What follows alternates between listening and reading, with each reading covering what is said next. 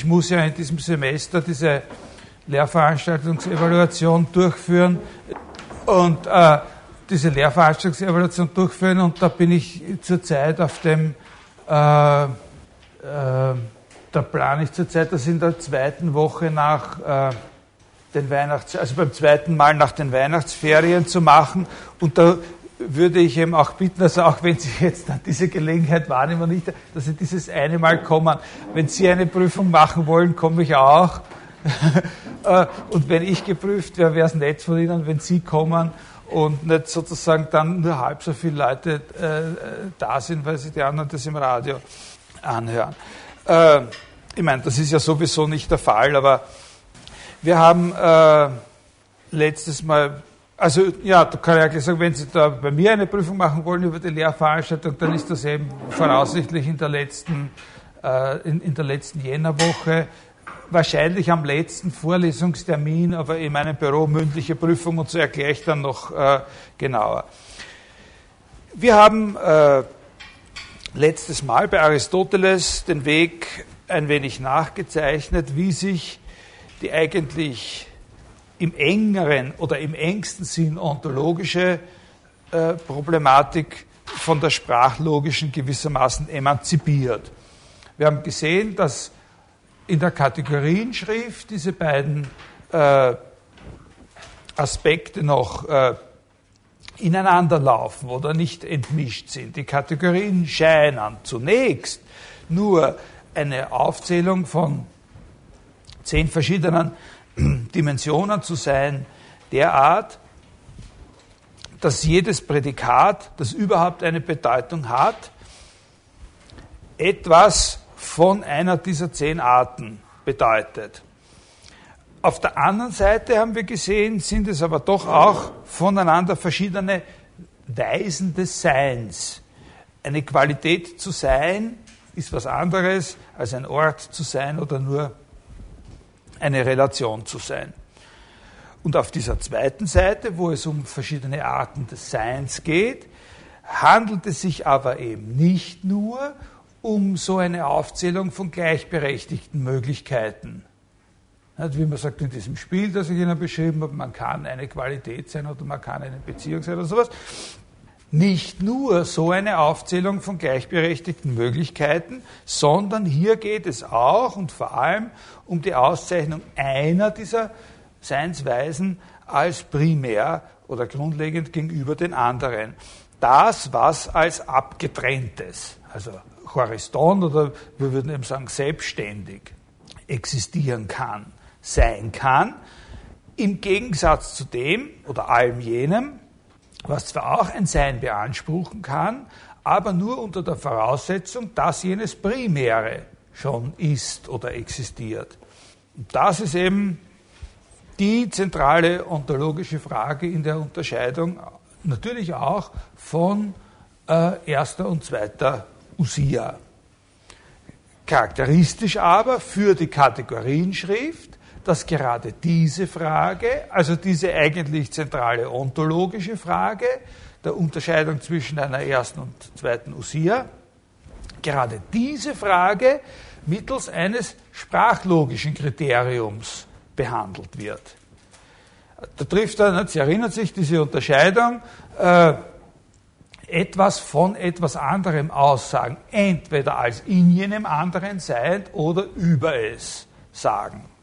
Und sagt dann, Sie erinnern sich an diese kleine Tabelle, das paradigmatische zugrunde liegende Hypokaimenon ist, was in keiner dieser zwei Varianten von etwas anderem ausgesagt wird, sondern wovon immer nur etwas ausgesagt werden kann. Und das wäre eben die Usia in ihrer entscheidenden, schärfsten und primären Bedeutung. Äh, in der weitere, das ist sozusagen die Kategorienschrift. Also das Wichtige, dass die, die ontologische und die sprachlogische Sichtweise so ineinander verschränkt sind, dass gerade die eigentlich interessante ontologische Frage mittels eines sprachlogischen Kriteriums äh, behandelt äh, wird. Und in der weiteren Entwicklung, das war die Haupt, These, die ich Ihnen letztes Mal nahebringen wollte, in der weiteren Entwicklung gabelt sich das. Geht das auseinander eben, das Sprachlogische und das Ontologische.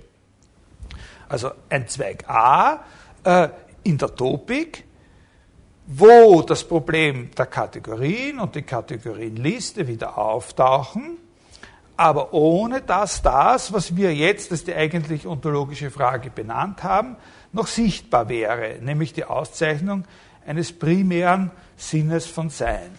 Äh, trotzdem sind diese zwei Varianten, in denen dort äh, in der Topik die äh, Kategorienliste auftaucht, sehr, sehr instruktiv.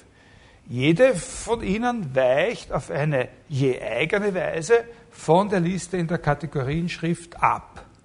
Erinnern Sie sich, ich dann die erste Liste in sichtbarer Weise, äh, nämlich indem da als erster Item in dieser Liste gar nicht USIA steht, sondern DST.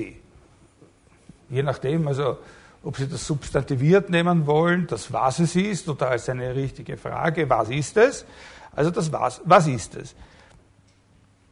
Das meint, dass man hier die Frage, was ist es, als äh, gleichrangig zu verstehen hätte mit der Frage, wie ist es beschaffen, wie groß ist es und so weiter. Es ist von irgendwas die Rede und von diesem irgendwas fangt man jetzt an, verschiedene Fragen zu stellen oder im Hinblick auf das irgendwas verschiedene Fragen zu stellen. Und eine von den Fragen, die man stellen kann, ist, was ist es? Man kann auch alle möglichen anderen Fragen stellen. Wer hat es erfunden? Oder äh, wem gehört's? Riecht's gut? Oder so.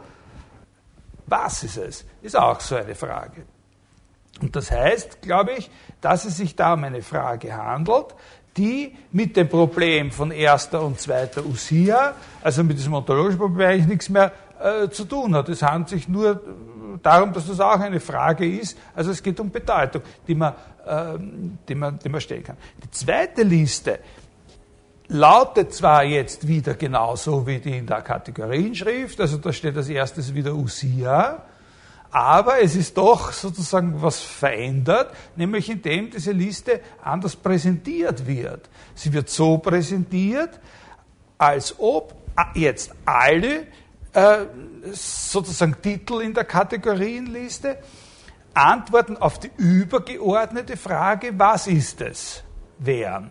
Das steht nicht in der Kategorienschrift und in der ersten Liste in der Topic kann das gar nicht so sein, weil ja die Was ist das Frage eine von den zehn, äh, eine, eine von, den, äh, von, von einem von den zehn Titeln beantwortet wird und nicht die übergeordnete äh, ist. Auf die Frage, also diese zweite Liste in der Topic muss man so verstehen, dass auf die Frage, was ist es, geantwortet werden kann mit der Angabe einer Usia, also einer Wesensbestimmung, oder der Angabe einer Größe oder einer Qualität und so weiter und so weiter.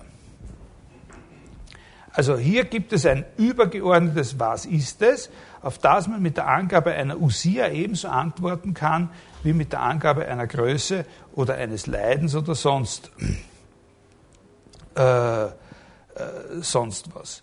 Also was Sie verstehen sollten ist, dass die Doppeltheit dieser zwei Listen so eine Art von Zange ist, äh, die die, wie gesagt eigentlich ontologische Frage zum Verschwinden bringt. Denn die Was ist es Frage ist jetzt entweder nur gleichberechtigt neben den Fragen, äh, wie groß ist es, äh, wie beschaffen ist es und so weiter, oder sie ist eine übergeordnete Frage, Frage nach einem Abstraktum, ne? Frage auf einer abstrakteren Ebene, wo die Angabe einer Usia auch nicht mehr zählt als die Angabe einer Größe. Also man kann zum Beispiel in diesem Scharadenspiel, in diesem, wo sich eine Person ausdenkt, ich bin irgendwas und der andere muss die, die Fragen stellen, die mit Ja, Nein zu beantworten sind und will dann draufkommen. Man kann, man kann zum Beispiel in diesem Scharadenspiel so etwas sein wie ein zwei Kilometer Abstand warum nicht? nicht? Also wenn, wenn, wenn ich einen kompetenten Partner habe in dem Spiel, dann bin ich einmal nicht, ausnahmsweise nicht der Osama Bin Laden, sondern ich bin ein zwei Kilometer Abstand. Das kann man sein. Das kann man genauso in diesem Spiel sein, wie man der Osama Bin Laden sein kann. Äh, oder, oder sonst irgendwas. Oder die Giftwolke, die gestern da im neuen Institutsgebäude war. Ich fühle mich noch immer saumies, weil ich gestern am Abend bei dieser Studienkommissionssitzung war. War jemand von Ihnen da gestern am Abend? Ne? Grauenhaft. Äh, äh, also man kann auch so eine Giftwolke äh, sein.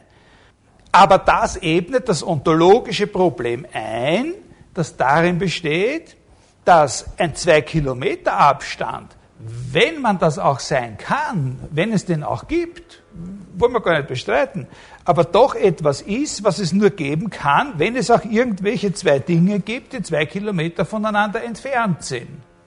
Ontologisch gesehen gibt es keine zwei Kilometer Abstände, wenn es nicht irgendwelche Sachen gibt, die in einer Entfernung von zwei Kilometern zueinander existieren. Und die sind dann primär. Der Osama bin Laden zum Beispiel ist genau jene Art von Ding, die selbstständig existieren muss, damit zwei Kilometer weit weg von ihm, von mir aus der äh, George W. Bush äh, äh, stehen kann oder irgendwer, damit es möglich ist. Das sind genau diese Art von Ding, die existieren muss oder kann, damit es zwei Kilometer. Es muss natürlich nicht unbedingt sowas sein, sondern es kann auch eine Kirche und ein äh, und ein Wirtshaus sein, die da in einem zwei Kilometer Abstand voneinander äh, stehen. Also das ist, wenn ich gesagt habe, von der Kategorienschrift weg wird das entflochten, diese äh, Vermischung von äh, sprachlogischer und äh, ontologischer Fragestellung. Die Topik ist die Entflechtung oder die Herauslösung der sprachlogischen Seite dieser, dieser Mischung. Der andere Zacken dieser Gabel ist die Metaphysik, die Ontologie. Also das ist schon ein sehr, sehr, sehr wichtiger Punkt äh, im Vergleich zu den Konzeptionen, die wir vorher besprochen haben, also den äh, sagen wir, modernen Konzeptionen wie bei Russell oder Quine, da gibt es einen solchen Punkt nicht, einen solchen Punkt der Entflechtung. Da ist die ontologische Fragestellung einfach eine, eine sprachlogische. Nicht? Wenn Sie sich äh, zurückerinnern oder nochmal anhören, was wir da über, über Quine äh, gesagt haben, die, die, die Frage, was es gibt, ist einfach eine Frage, äh, was die Werte der gebundenen Variablen in unseren äh, Sätzen sind. Und wenn man das irgendwie genauer wissen will, dann findet man immer wieder nur andere Prädikate, auf die letztlich eine Sprachgemeinschaft sich geeinigt hat, als die, mit denen sie über ihre, über die Welt, in der sie lebt, sozusagen sprechen möchte. Das löst sich nie davon ab. Bei Aristoteles löst es sich an diesem Punkt davon ab. Die Metaphysik nimmt genau diese ontologischen Fragen, und zwar in einer beträchtlichen Zuspitzung, nochmal auf, die von der Topik liegen gelassen worden sind, die in der Kategorienschrift eigentlich schon aufgeworfen waren, in der Topik links liegen gelassen werden, die sind jetzt Thema der, äh, der Metaphysik. Was ist eigentlich die Usia? Was ist das primäre Seiende? Was ist das zugrunde liegende? Insbesondere der erste dieser Begriffe, Usia, ist eben das Bindeglied zu äh, der Kategorienschrift. Die erste Usia wird ja dort in der Kategorienschrift letztlich mittels dieses Begriffes des zugrunde liegenden bestimmt. Ne? Frage, was ist das eigentlich zugrunde liegende? Und da antwortet ja drauf dieses äh, diese kleine Tabelle mit dieser Doppelunterscheidung von etwas von etwas als in dem Seiend oder etwas über etwas äh, sagen. Der große Unterschied ist halt, dass in der Metaphysik jetzt nicht nach einem Kriterium mehr gefragt wird. Es wird in der Metaphysik nicht mehr nach einem Kriterium gefragt, äh, was äh, äh, ist uns denn eigentlich am plausibelsten, dass wir äh, dass wir es als, äh, als das reine, als das äh, sozusagen echte Hypokeimenon betrachten oder so, sondern es wird gefragt, was ist letztlich das Hypokeimenon? Also Entmischung der, der Ontologie aus der Sprachlogik. Und ich habe Ihnen dann den, den Gedanken, den wir in der Metaphysik des Aristoteles rekonstruieren wollen, zunächst, ich glaube, das war das Letzte, was wir gemacht haben, wiederhole ich auch nochmal, so nur ganz formal skizziert. Ja, ich habe gesagt, ich gebe Ihnen vorher eine Skizze von den drei Etappen, die dieser Gedanke hat. Also erste Frage, was ist das radikal zugrunde liegende? Überlegungen über zwei Kandidatenbegriffe, Form oder Materie. Resultat, keins von beiden, obwohl die Materie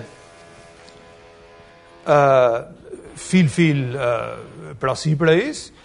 Äh, zweite Etappe, die Überlegung, vielleicht ist die Usia gar nicht von diesem Gedanken des Zugrundeliegens zu fassen, sondern müsste man noch ein, eine, eine, eine andere Idee ins Spiel bringen, um zu verstehen, was das eigentlich ist.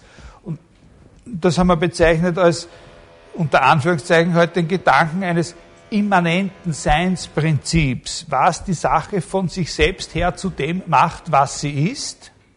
Und C wäre dann noch Überlegungen darüber, wie man, wenn man auf diesem Weg des immanenten Seinsprinzips erfolgreich wäre, ob man dann nachträglich noch einmal versuchen kann, das doch auch als zugrunde liegendes zu deuten. Also dass man so quasi, was die Usia ist, nicht herausbringen kann, wenn man nur äh, immer schärfer und intensiver über den Begriff des Zugrundeliegens nachdenkt. Das führt nicht zum Erfolg, sondern man muss, auch über, muss die Sache auch von einer anderen Seite her sehen, eben von dieser Selbstständigkeitsseite von, und äh, Selbstmächtigkeitsseite. Aber wenn man dann einen Erfolg hat, man sozusagen sich doch noch einmal bemühen sollte, noch einmal bemühen sollte zu, äh, zu, zu zeigen, dass das auch als zugrunde liegendes interpretiert werden kann. Und jetzt beginnen wir eben äh, einige, das ist überhaupt noch nicht, aber eh schon voriges Mal gesagt, das ist überhaupt nicht eine vollständige Interpretation oder sowas ähnliches, äh, auch nicht einmal sowas ähnliches wie eine Jetzt beginnen wir einige Etappen dieses Gedankengangs ein bisschen genauer zu äh, skizzieren. Also in, der, in diesem berühmten Buch äh, Zeta der Metaphysik im dritten Kapitel geht Aristoteles die Sache zunächst so an, dass er ganz einfach vier Kandidaten benennt für die, äh, für die Usia. Äh, in, dieser, in dieser Reihenfolge das TNNI dann das Allgemeine, die Gattung und das zugrunde liegende. Das Katolu, äh, das ist das Allgemeine, die Gattung Genos und das zugrunde liegende, das Hypokaimenon. Also vier Sachen. Ich will wissen, was die Usia eigentlich ist. Vier Sachen kommen in Frage. Eine, die wir bis jetzt noch nicht, von der wir bis jetzt eigentlich noch nichts gehört haben, das TN das Allgemeine, die Gattung und das zugrunde liegende. Und positiv interessant sind nur das erste und das vierte, äh, wobei das eben genau die zwei Hauptrichtungen sind, die wir jetzt angedeutet haben. Das zugrunde liegen und dieses TN-NI, das werden Sie dann sehen, das ist äh, sowas eben, was wir bisher bezeichnet haben mit dem Ausdruck immanentes Seinsprinzip. Äh, in der, in der Sache. Äh, wie kann man das, äh, wie kann man das noch einmal äh, erklären kurz? Äh, äh,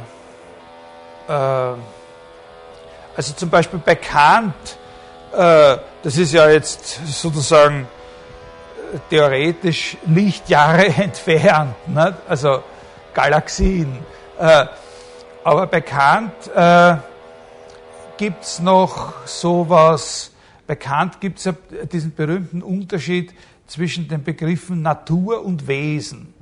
Äh, und zwar Natur eben auch in, der, in dieser Bedeutung, äh, wie Kant sagt, Formalitas spectata, Natura formalitas spectata, Natur in dem Sinn wie Natur der Sache. Also in dem Sinn von Natur, wo man auch sagen kann, es gibt eine Natur der Kunst. Ne? Während in dem, in dem inhaltlichen Sinn Materialitas spectator die Natur das Gegenteil von der Kunst ist. Nicht? Etwas ist entweder natürlicherweise so oder es ist künstlich so gemacht worden, wie es ist.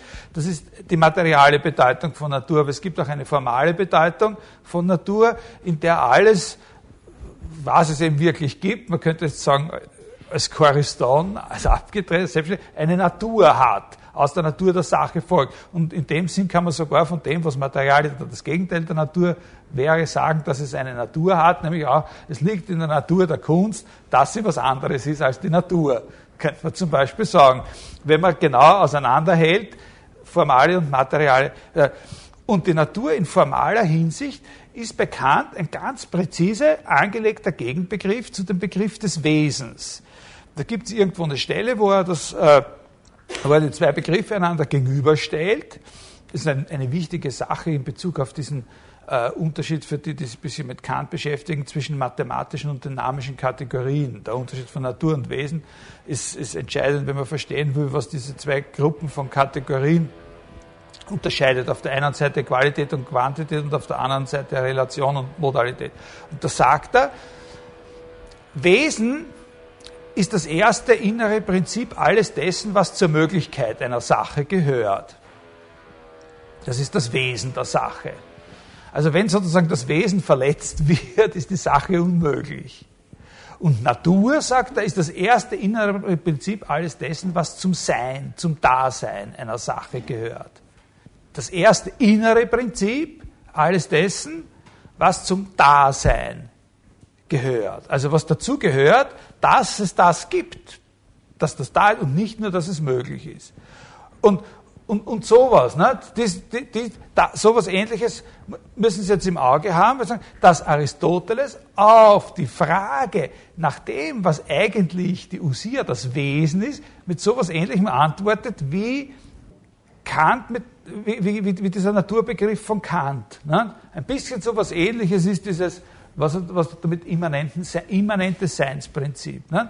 Also das ist ein großer Unterschied. Aber äh, dass das, was da bei Kant so säuberlich getrennt nebeneinander steht, bei dem Aristoteles sozusagen in einer, in einer direkten Verbindung ist. Das, was das Wesen eigentlich ausmacht, ist die Natur, wenn man das in diese kantische Sprache übersetzen würde. Und, und, und auf diese und, und, und, und auf diese Überlegung ist eben dieser Begriff, den werden wir dann ein bisschen äh, versuchen zu erklären, was das eigentlich heißt, äh, dieses TNN äh, gemünzt. Also nur diese zwei sind interessant von den vier Kandidaten. Wir haben die anderen, das möchte ich jetzt nicht wiederholen, ja auch in unseren Überlegungen über die Kategorienschrift schon ausgeschieden, wenn wir gesagt haben, dass das Allgemeine eigentlich nicht in Frage, nicht wirklich in Frage kommt. Äh, und die Gattung ist eben das, was als die zweite Usia bezeichnet äh, worden ist. Nicht? Gerade wegen der Allge weil sie auch etwas Allgemeines ist, ist die Gattung nicht äh, die richtige Antwort.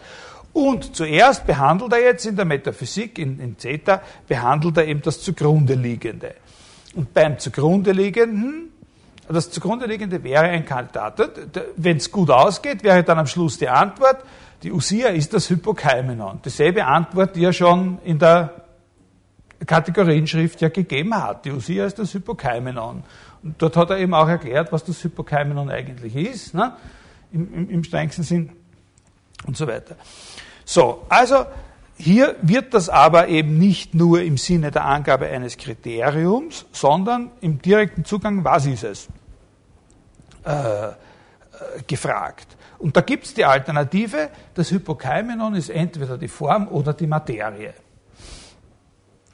Äh, und diese Frage wird zunächst total zugunsten der Materie entschieden. Schaut so aus, als wäre, als wäre erstens die Frage positiv zu beantworten und zweitens, als wäre die Antwort, die Materie ist das. Es sind jetzt wieder in Bezug auf die Materie zwei Gedankengänge, die es plausibel machen, dass die Materie das schlechthin zugrunde liegende wäre. Der erste, die sind verschieden, diese Gedanken, sind beide sehr interessant. Der erste dieser Gedanken setzt an bei, was man nennen könnte, die Organisation von Einzeldingern, und zwar insbesondere von Organismen. Also sozusagen die, die Struktur von Organismen. Der zweite Gedankengang setzt an bei dem Begriff der Veränderung. Wir fangen bei dem zweiten an. Also ich weiß nicht, sitzen ja wahrscheinlich äh, zwei oder drei von Ihnen da, die mal so eine Naturphilosophie-Vorlesung von mir gehört haben über die Physik äh, des Aristoteles. Das ist genau dieser Gedankengang. Äh, den er auch in der Physik hat. Sprachlogisch wäre zugrunde liegendes das, was nicht von anderem, sondern von dem alles andere ausgesagt wird. Ontologisch ist zugrunde liegend das, was es selbst bleibt, auch wenn die Bestimmungen, die darüber ausgesagt werden, entfallen oder sich ändern. Und deswegen ist die Analyse der Veränderung ein, ein Schlüsselthema in diesem Zusammenhang. Und in der Physikvorlesung ist es ja so, dass äh, der entscheidende Punkt dort ist, dass er zwei Typen von Veränderung äh, unterscheidet. Also das ist deswegen ein Thema der Physik, weil Bewegung und Veränderung überhaupt das Thema der Physik ist. Sonst gäbe es diese Sache gar nicht, die, die, die Physikvorlesung.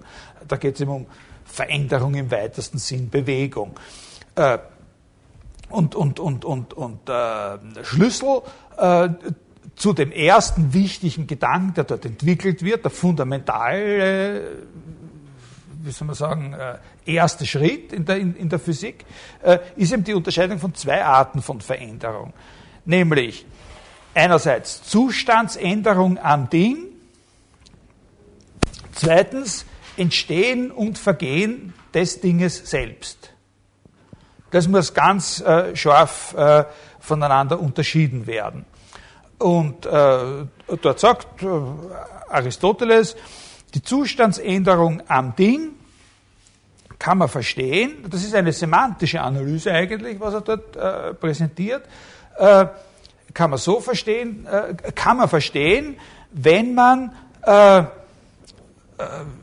eine Unterscheidung macht zwischen einem sozusagen beharrenden Element und einem Element, äh, was er nennt, des Gegen, der Gegensätzlichkeit. Oder ein, es, Veränderung zu verstehen hast, im Sinne der Zustandsänderung zu verstehen hast, einzusehen, dass die Sache, von der wir die Veränderung aussagen, uns in zwei Dimensionen präsent sein muss. In einer Dimension, in der es was Beharrendes ist, so dass wir sagen können, das ist es, was sich verändert, oder das ist es, woran sich die Veränderung vollzieht. Und zweitens, einer Dimension sozusagen des Gegensatzes, wo, äh, wo jetzt dürfen wir natürlich nur unter Anführungszeichen sagen, nacheinander äh, sozusagen Prädikate aussagbar sind über die Sache, die sich ausschließen. Äh, dann wenn das, das sind notwendige Bedingungen dafür, dass wir von einer Sache sagen können, es hat sich mit ihr eine Zustandsänderung vollzogen.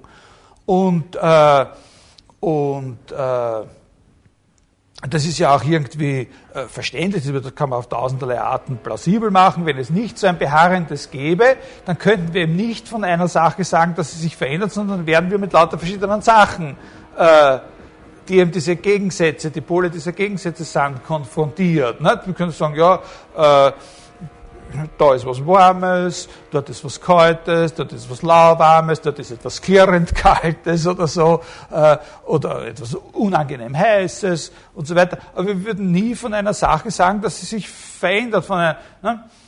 Um das sagen zu können, muss es eben in der, in der Gegensätzlichkeit, also sozusagen in der Gegensätzlichkeit trotzdem etwas Beharrendes geben.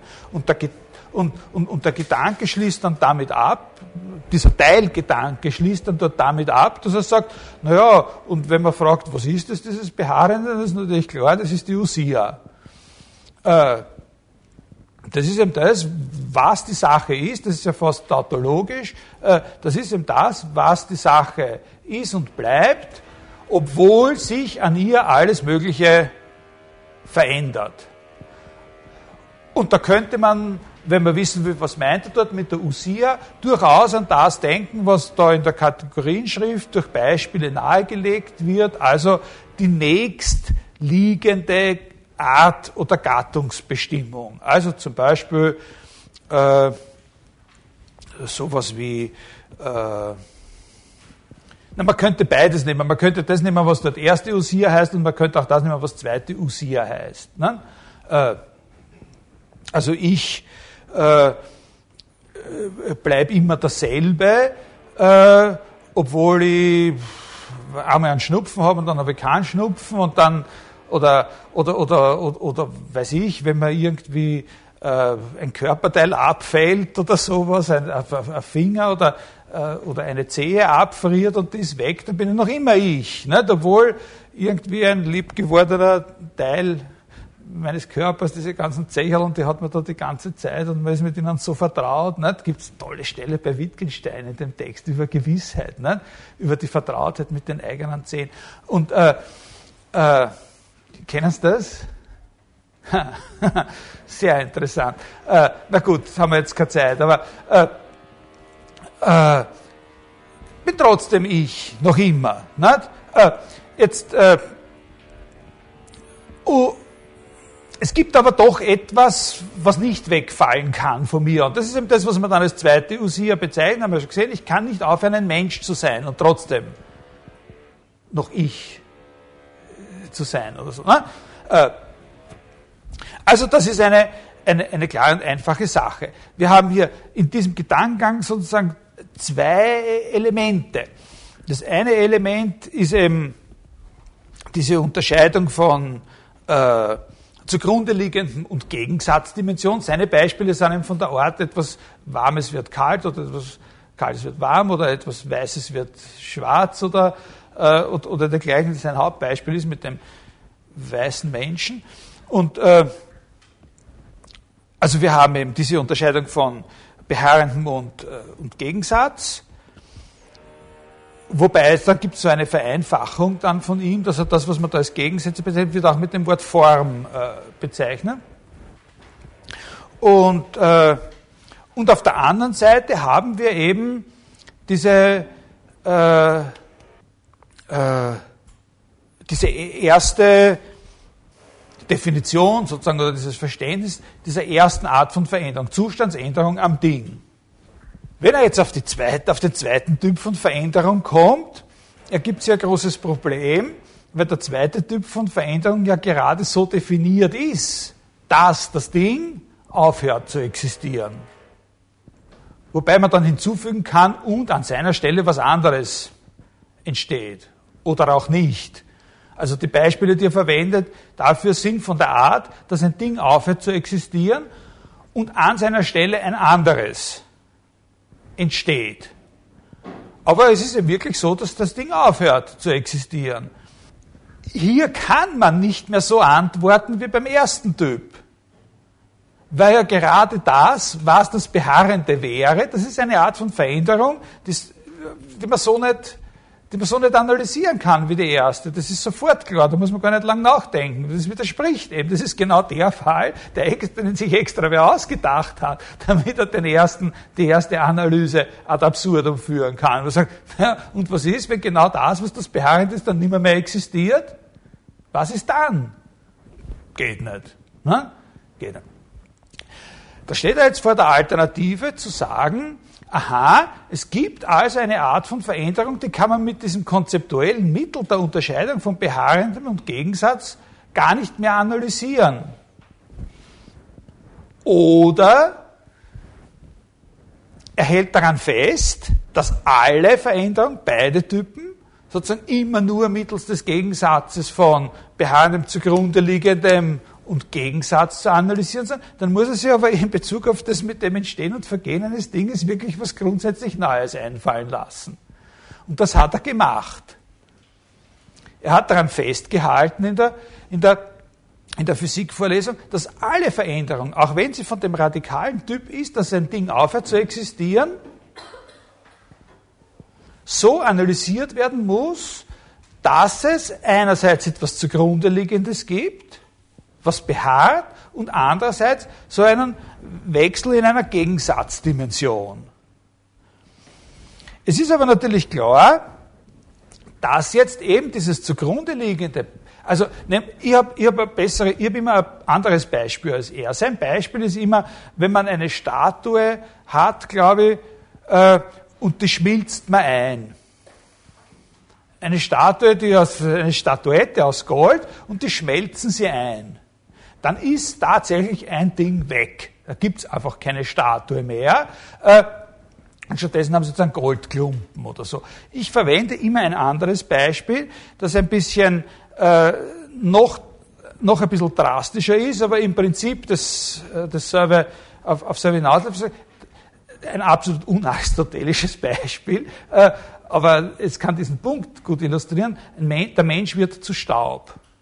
Ja, also der Mensch wird zu Staub. Der Mensch ist ja das, was paradigmatisch letztlich immer sozusagen dieses Selbstständige ist, dass es Wesen, das äh, als erste Usia in Frage kommt, wie der Sokrates. Also, Mensch wird zu Staub. Ja, dann ist einfach ein Ding weg.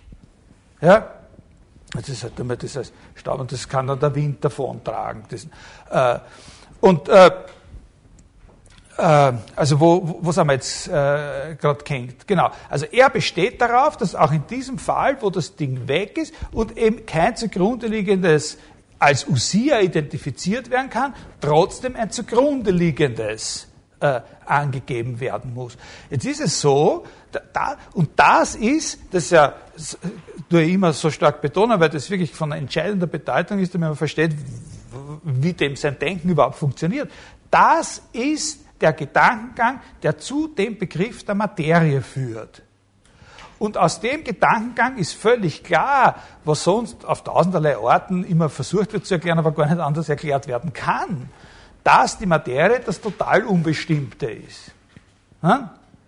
Weil sie eben so quasi erfunden wird, Materie wird so quasi erfunden als dasjenige, was überhaupt keine Usia-Bestimmung hat was da ist, um sozusagen als das zugrunde liegende, als das sich selbst Gleiche zu dienen, auch in den Fällen, wo es eben nichts Bestimmtes gibt, was den Wechsel von dem einen Pol des Gegensatzes zum anderen überbrücken könnte, sondern nur diese totale Unbestimmtheit.